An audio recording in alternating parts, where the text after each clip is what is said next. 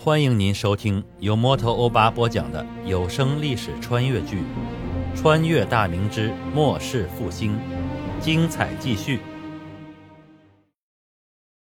卢象生率辽东骑兵出河州城，往滁州挺进。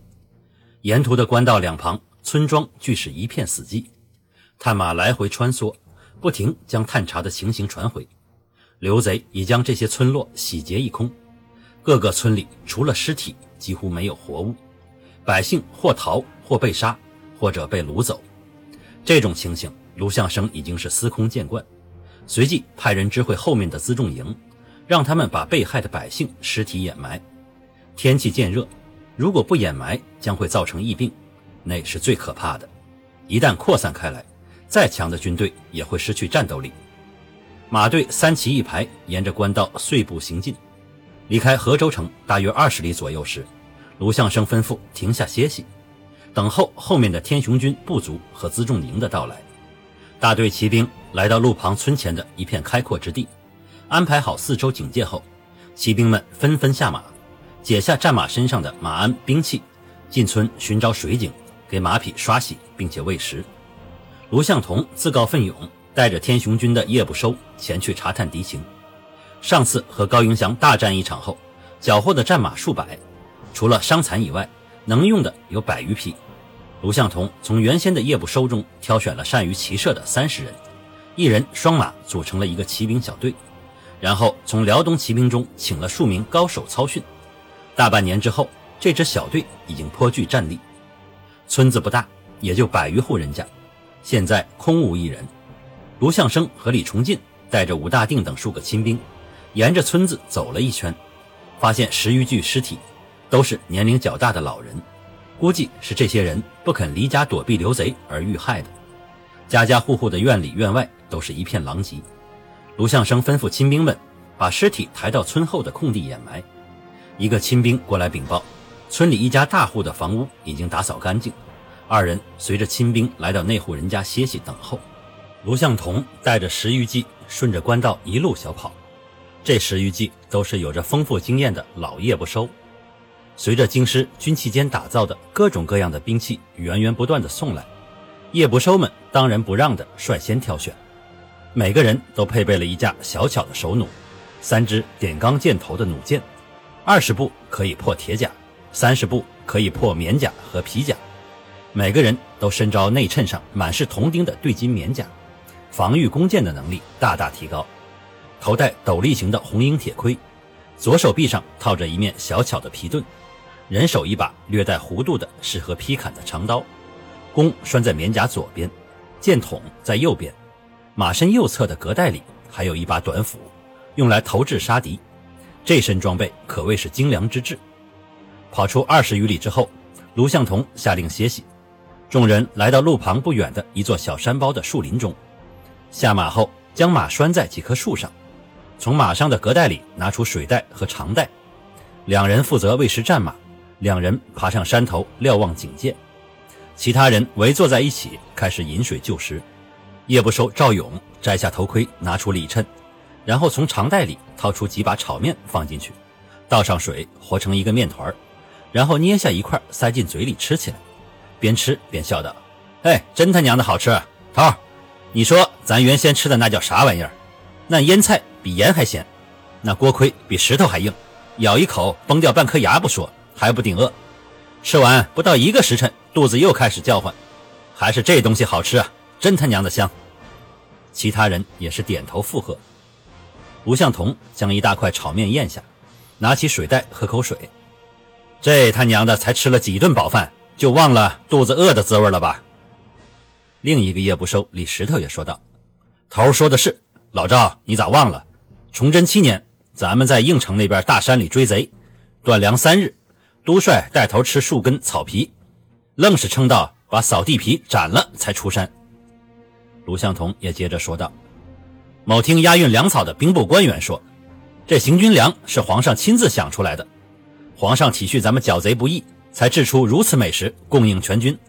咱们能吃饱饭，可别忘了皇上的恩德呀。”赵勇也凑过来：“军粮咱且不说。”这是沾了皇上的光，现在咱这身甲胄兵器可是厉害的紧呢。俺现在觉得一打五都成。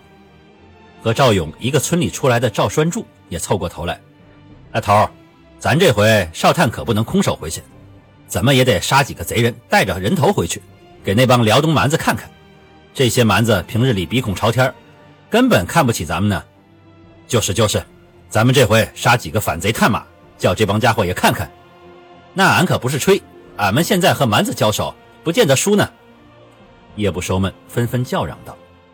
鲁向同一瞪眼，轻声喝道：“晋生、赵勇、拴住，你们两个去替山上的兄弟回来吃饭。再一刻钟，咱们就接着往前走。”这时，正在警戒的孙才从山头上匆匆奔了下来，来到众人近前：“头，前面几里外官道上有数骑正在朝这边过来了。”鲁向同立刻下令备战，众人纷纷收起水袋食物，奔向各自的战马。赵二也从山上下来。众人翻身上马后，陆向同肃声道：“这一带没有其他官军，来的必是贼人的探马。一会儿动手，大伙先用弓箭，准头好的射人，不好的就射马，然后冲过去拼杀。”官道上的刘贼探马共有二十余骑，为首的是一名马匪出身的老贼马六。高迎祥还是马贩子的时候，就与马六那伙马匪认识，时常将从边军手里购买的兵器卖给马匪们。马匪也将抢来的各种各样的物品交换给高迎祥销赃。高迎祥为人豪爽大方，往往用高于他人的价格收购赃物，因此在马匪中的名声很好。崇祯元年，高迎祥起事，诸多马匪纷纷入伙。原来只是个普通的马匪的马六，现在已是手下百余骑的小头领了。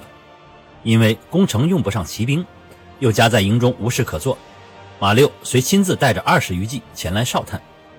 官道上的贼兵马队三三两两地行进着，此时离开大营大约七里路的距离，加上前几日刚刚从这条路上经过，马六他们心情非常放松。关系好的几人说着荤话，开着玩笑，队伍不时有怪笑声响起。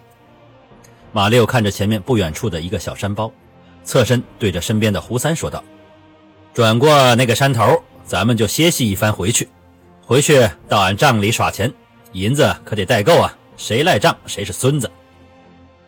胡三也笑道：“六爷又惦记俺们银子，每回耍钱俺们都输个精光。六爷缺钱就吱一声，俺们直接送上就是了。”马六却得意地笑道：“说起耍钱，你们这帮孙子可不行，俺马六赢都不想赢了，你们这帮孙子非得要找俺耍，俺就是不想要都不行啊！” 哈哈。二十余骑贼人说笑间，逐渐靠近山包，距离官军隐藏的树林越来越近。到了大约离树林六十余步时，突然一阵弓弦响动，十余支长箭从树林里飞出。当先数骑贼人直接中箭跌落马下，或者坐骑被几支长箭射中，顿时人仰马翻。顷刻间，数人失去了战斗力。没等贼人们反应过来，第二波弓箭又已射来，又是几人或死或伤。后面的贼人亡魂皆冒，调转马头就要往回跑。这时，卢向同一马当先冲出树林，其余的官军也纵马冲了出来。战马只有冲起来时才有杀伤力，贼人们突袭之下想掉头逃窜，这中间需要一个过程。而官军属于正面冲锋，马谡在冲出几十步后已经提了起来。等到贼人们调转马头想要提速时，官军们的马力已经接近了最大。卢向同。催动坐骑超过一名贼兵，握紧长刀，顺势划过贼人的脖颈。那名贼人翻身落下马来，一柄短斧从他身后飞过，狠狠地劈进了他身前数步之外的一名贼人的后背。那名贼人身子往前一趴，然后一歪，从马上掉了下来。此时的官军马谡已经最大限度地提起，剩余的几名贼骑根本来不及还手，无一例外的被砍落马下。卢向同放缓马速。战马借着惯性向前奔了数十步后，他一带缰绳，战马兜了半个圆圈，反身回转。卢向同大声下令：“下马补刀，留一个活口，查问贼营情况。”官军催马慢步小跑，每到一名落马贼人身前，就有一人下马查看，有重伤未死的就补刀，然后将贼人的首级全部割下，把自己用出去的短斧收回，收拢无主的战马。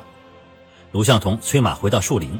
下马把战马拴到树上，然后在一块小石头上坐下，摘下铁盔，拿出水袋痛饮几口。